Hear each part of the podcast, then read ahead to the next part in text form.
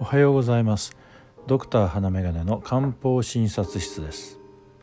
今朝は冷えると悪化する関節痛ということで軽視化術舞踏という処方をご紹介します。寒さが緩み日中は少し暖かい日も増えてきました。冷え性の人にとっては嬉しいことですね。特に冷えると調子が悪くなる人にとっては寒さというのは大敵です。関節痛などは冷やすと楽になる場合と温める方が良い場合とありますが冷え性の人は基本的に温めてあげる方が良いようです。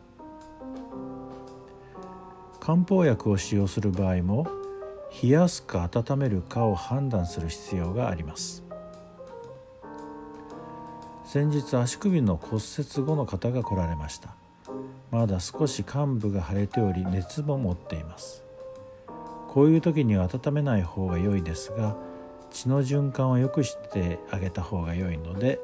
もともと処方されていた鎮痛剤などに加えて軽視伏量丸を処方しました。比較的速やかに腫れが軽減しました。そのうちに朝方冷えると痛みが出ると言われるようになりました。これは温める時期だなと思い軽視化術舞踏軽視化術舞踏に変えたところ冷えても痛まなくなったとのことでした。軽視化術舞踏は四肢関節の疼痛主張筋肉痛麻痺しびれ感などを目標に用いる包材です。特に冷えると具合が悪いという方に効くことが多いです。保険適用は関節痛神経痛となっています。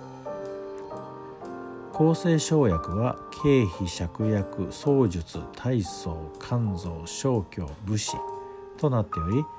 軽視糖に草術と武士を加えたということで軽視化術部等という名前になっています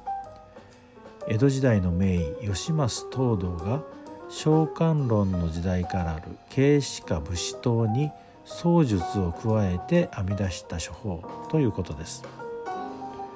なお軽視化術部等にさらに伏量を加えた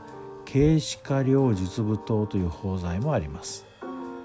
伏量が入ることで水分バランスを整える意味合いが強くなっていると思われますが同じように使えます。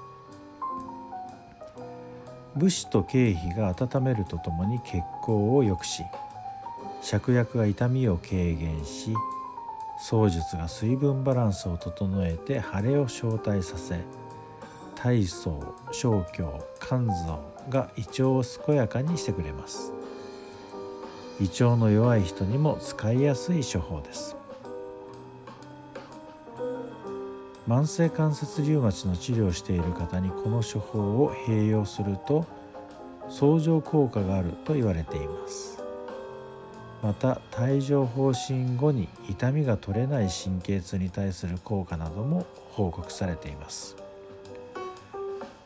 骨粗しょう症における骨量の減少抑制や疼痛軽減などの報告もあります。漢方薬は伝統薬ですが現在に合った新しい使い方が編み出されるのも面白いですね。私も冷えると時折指の関節が痛いなと思うような時も経験するようになってきました。そろそろ経営しか術舞踏が必要な年齢タイミングとなってきたのかもしれません。皆さんは冷えたり朝起きた時など関節が動かしにくいとか痛みがあるというようなことはありませんか？もし関節の痛みなどを感じるようでしたら一度漢方薬という選択肢も考えてみてくださいではまた。